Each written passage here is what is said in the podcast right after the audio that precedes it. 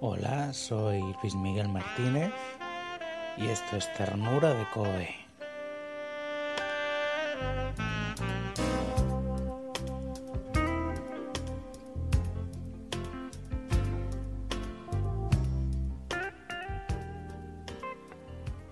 De mis grandes placeres es sumergirme en la metralleta.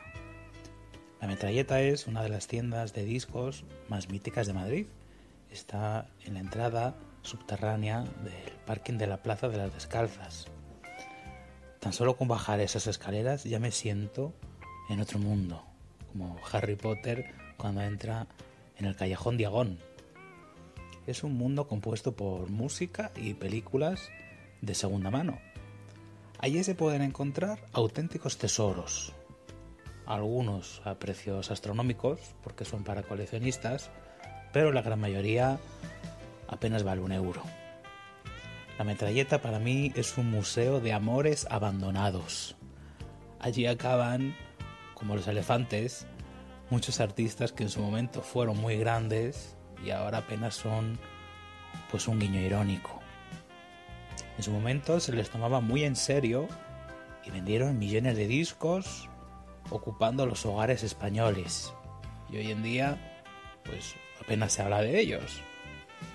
Y yo me pregunto, ¿qué pasó con todos esos discos? ¿Qué pasó con los millones de vinilos y CDs de Richard Kleiderman, de Kenny G, de Michael Bolton o de Antología de la Zarzuela, por ponernos también? Me niego a creer que todos ellos acabaron en la basura o vendidos en la metralleta o, en Wallapop. Hay que honrar los discos que hemos amado y que nos han hecho soñar, como los romanos honraban a sus dioses domésticos en el altar de su casa. Se lo debemos. Así que si aún tienes la fortuna de conservar uno de esos discos, te propongo que lo pongas en la entrada de tu casa, por ejemplo si tienes una cómoda, ese mueble tan bonito que sirve para dejar las llaves y alguna foto enmarcada, pues puedas poner ese disco rayado y lleno ya de polvo y rezarle una pequeña oración antes de salir de casa para no olvidar quién eres cuando te enfrentes al mundo. Creo que es importante recordar y compartir la música que amamos, aunque ya no esté de moda. Especialmente si ya no está de moda. De eso en el fondo trata Ternura de Kobe, de ser capaces de quitar el polvo a un discortera y darle un beso, aunque nadie lo entienda. De querer emocionarte escuchando una voz, de atreverte a escuchar también tu propia voz y a usarla para contarle al mundo lo que hay dentro de ti.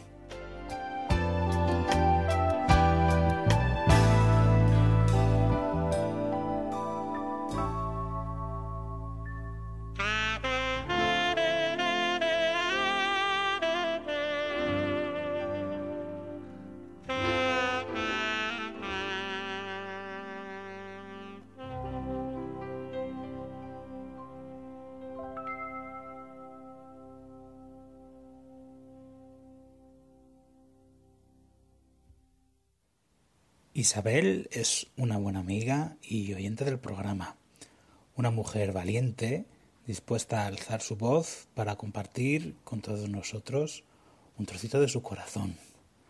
Con ella comienzo lo que espero que sea un espacio en el que puedas compartir tu historia y celebrar quién eres. Isabel nos trae una canción que, aunque se sabe de memoria, nunca ha escuchado en ningún disco. Se trata de la famosa ranchera Juan Charrasqueado, en este caso interpretada por Antonio Aguilar. Isabel nos cuenta qué significa para ella Juan Charrasqueado. Para mí, esta canción es un puente que me conecta con mi madre, con su don. Siempre desde pequeña le pedía que me la cantase y nunca la escuché en otra voz que no fuese la suya. Aunque no sea la canción más maravillosa del mundo, también conecta conmigo. No entendía cómo nadie veía bajo la superficie la ternura que había en el protagonista. Todavía hoy la tarareo de vez en cuando. Gracias de verdad, ternura de Kobe, por este regalo.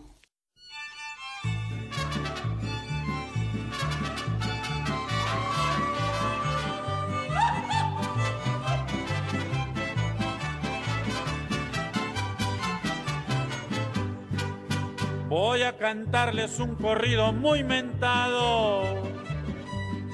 Lo que ha pasado allá en la hacienda de la flor. La triste historia de un ranchero enamorado. Que fue borracho, parrandero y jugador. Juan se llamaba y lo apodaban charrasqueado era valiente y arriesgado en el amor. A las mujeres más bonitas se llevaba. En esos campos no quedaba ni una flor. Un día domingo que se andaba emborrachando, a la cantina le corrieron aviso Cuídate Juan que ya por ahí te andan buscando. Son muchos hombres, no te vayan a matar. No tuvo tiempo de montar en su caballo. Pistola en mano se le echaron de a montón. Estoy borracho, les gritaba y soy buen gallo cuando una bala atravesó su corazón.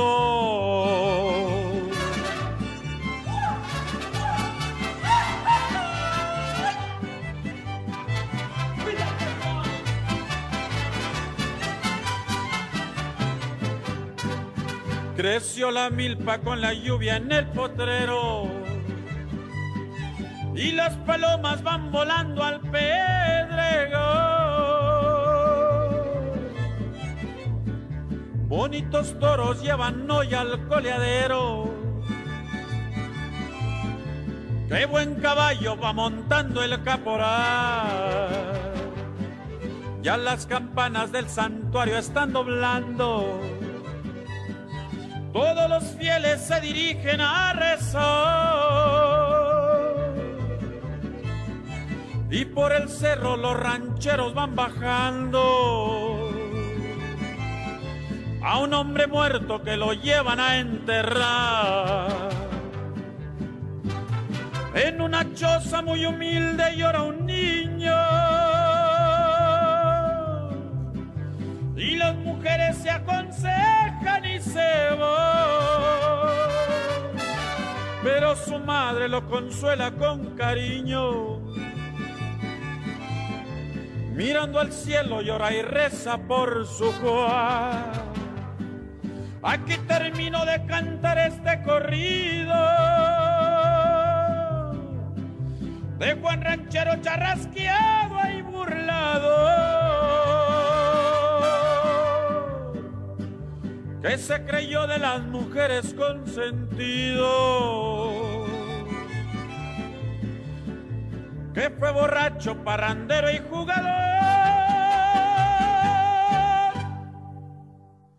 Como bien dice Isabel, hay mucha ternura escondida detrás de la fachada de Juan Charrasqueado. Lástima que no tuviera el hombre la oportunidad de sacarla a la luz. Gracias Isabel por ser parte de Ternura de Kobe y abrir tu corazón. Y si a ti también te gustaría contar tu historia, como Isabel, tan solo tienes que mandarme un mensaje en Twitter o Instagram, allí soy Ternura de Kobe, o bien un email a ternuradecobe.gmail.com. Quizás te gustaría contar qué significa para ti una canción y escucharla, o bien decirle algo al mundo que siempre quisiste decir pero nunca te atreviste, o simplemente lanzar una pregunta para que la respuesta de alguna forma llegue hasta ti. Me encantará que formes parte del espacio compartido que es este podcast. Yo en este momento de mi vida estoy aprendiendo el placer de compartir. Una canción puede llevarte muy lejos y hacerte sentir pues, un montón de cosas, pero cuando compartes esa misma canción con alguien se produce una alquimia que no podrías obtener en solitario. En ese caso la música deviene intimidad, como en el caso de Isabel y su madre.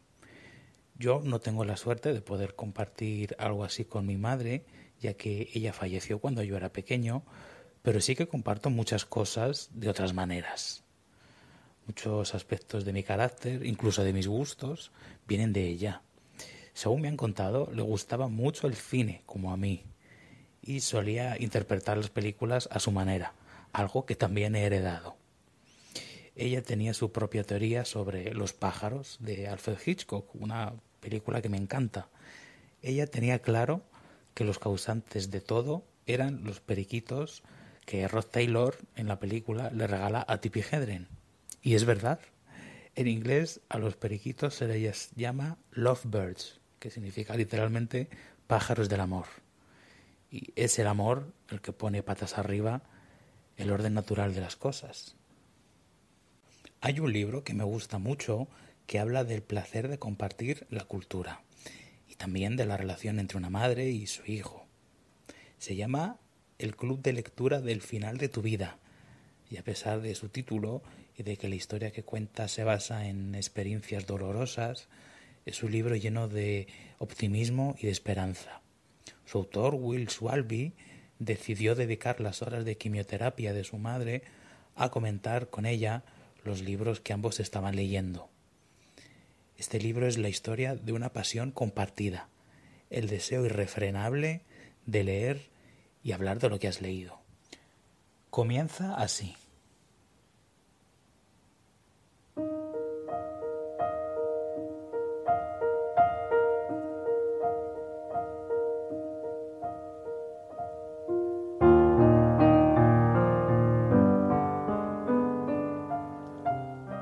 Café moca de la sala de espera del Centro de Atención a Pacientes Externos del Hospital Memorial Sloan Kettering nos chiflaba.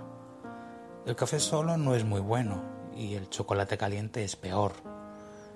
Pero si, como descubrimos mi madre y yo, pulsas el botón de moca, ves cómo dos cosas no muy buenas pueden combinarse para construir algo delicioso.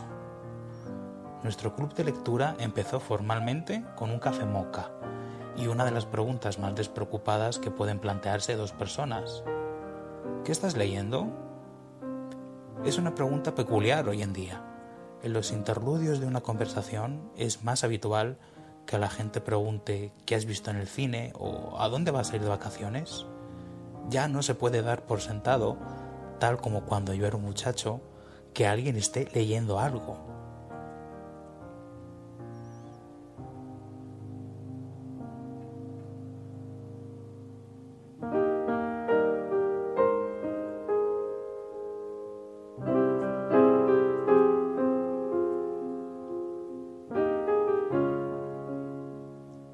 Tenemos mucho más por leer de lo que podemos leer y mucho más por hacer de lo que podemos hacer. Aún así, una de las cosas que aprendí de mi madre es la siguiente. Leer no es lo contrario de hacer, es lo contrario de morir. Nunca podré leer los libros preferidos de mi madre sin pensar en ella, y cuando los preste y los recomiende, sabré que con ellos va parte de lo que la constituyó que una parte de mi madre seguirá viva en esos lectores. Lectores que tal vez se sientan inspirados a amar tal como ella amó y abordar su propia versión de lo que ella hizo en el mundo.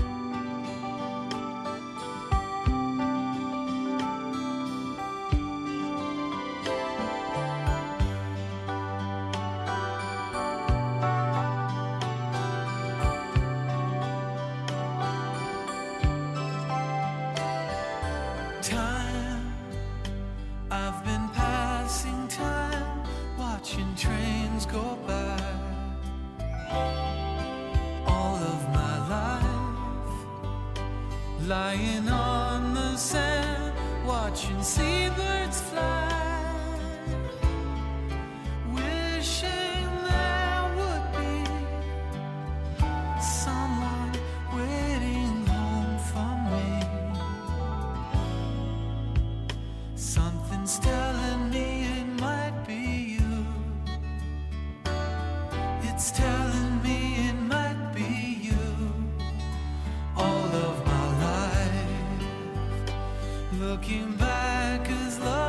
Will Schwalbe vive en Nueva York, la ciudad donde ocurre todo.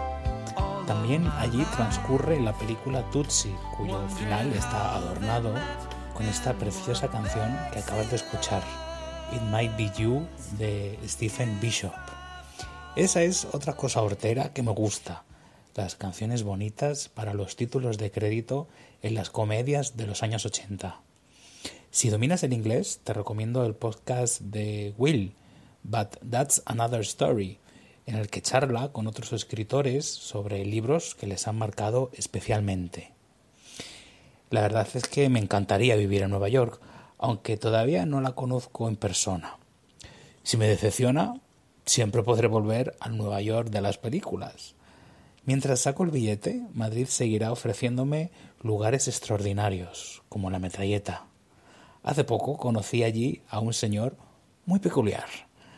Entró a la tienda con su perrita y se acercó a mí y me dijo que estaba buscando una película de Claudette Colberte. Yo le respondí que justo mientras rebuscaba entre los DVDs de oferta había visto hacía un rato una copia de Los Tejados de París, una película en la que sale esa actriz. Pero esa no era la película que él necesitaba, aunque le dio pie para contarme los años que él vivió en París a principio de la década de 1960. Resulta que se fue allí con su compañero, como él lo llamaba, y se compraron una guardilla en Montmartre. Fueron, al parecer, muy felices e hicieron muchos amigos. Pasados los años, vendieron la guardilla parisina y regresaron a Madrid. El señor me contó, gesticulando, cómo tuvo que pasar la frontera española con todas sus revistas de folleteo, como él las llama, metidas debajo de la camisa para que no se la quitara a los guardias. Ahora que él ya está solo, sigue yendo a París de vez en cuando a ver a sus amigos. Pero como están ocupados con sus cosas, me aclaró, pues me voy yo a dar mis paseos con mi perra y me lo paso también. Cuando me preguntó cuántos años le echaba, mentí y quité diez años a la edad que suponía, lo cual al hombre le puso muy contento. Nos despedimos y él siguió rebuscando por la tienda. Gente así, la verdad es que se encuentra en la metralleta y en cualquier rincón de Madrid, o cualquier ciudad o, o pueblo, si se sabe mirar. Solo hay que atreverse a hablar con esta gente para que nos entregue el regalo de su historia. Yo desde aquí me comprometo a atreverme a hacerlo y también, por supuesto, a viajar más, a París y también a Nueva York. Ahora que por fin ha llegado el calor, me gustaría dedicarle a este señor tan simpático que conocí una de mis canciones favoritas, que es Lete Andian de Joe. Aunque sé que el verano indio del que habla la canción corresponde a nuestro veranillo de San Miguel, pero bueno, con esto del cambio climático, junio y septiembre acaban pareciéndose bastante.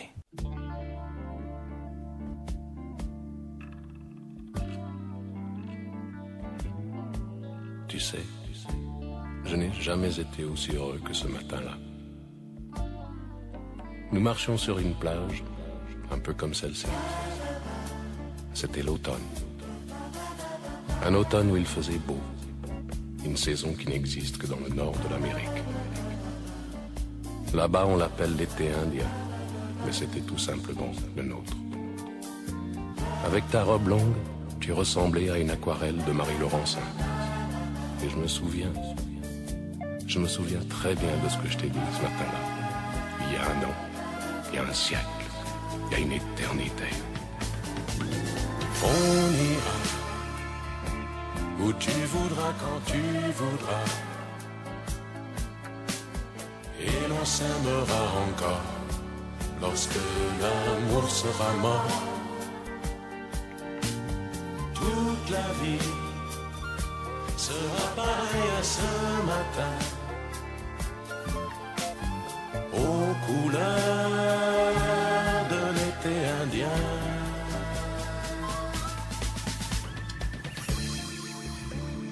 Aujourd'hui, je suis très loin de ce matin d'automne, mais c'est comme si j'y étais. Je pense à toi.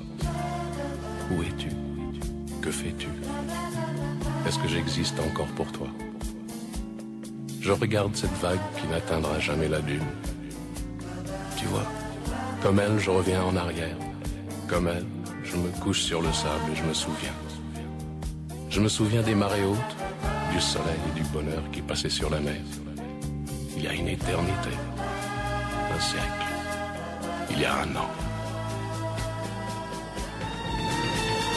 On ira où tu voudras quand tu voudras. Et l'on s'aimera encore lorsque l'amour sera mort.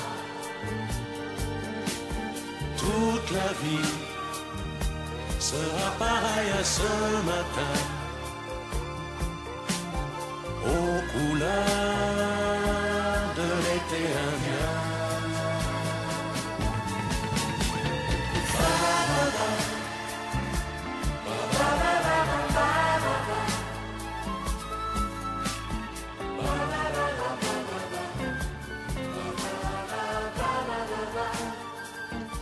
Y con el calor Lete Andian, me despido ya de ti hasta nuestra próxima cita.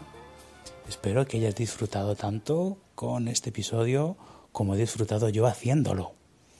Recuerda, como te he dicho antes, que espero tus comentarios, tu historia, a través de Twitter o Instagram o mandándome un email a ternuradecobe.gmail.com. Que disfrutes muchísimo del inicio de este verano. Un fuerte abrazo. Chao.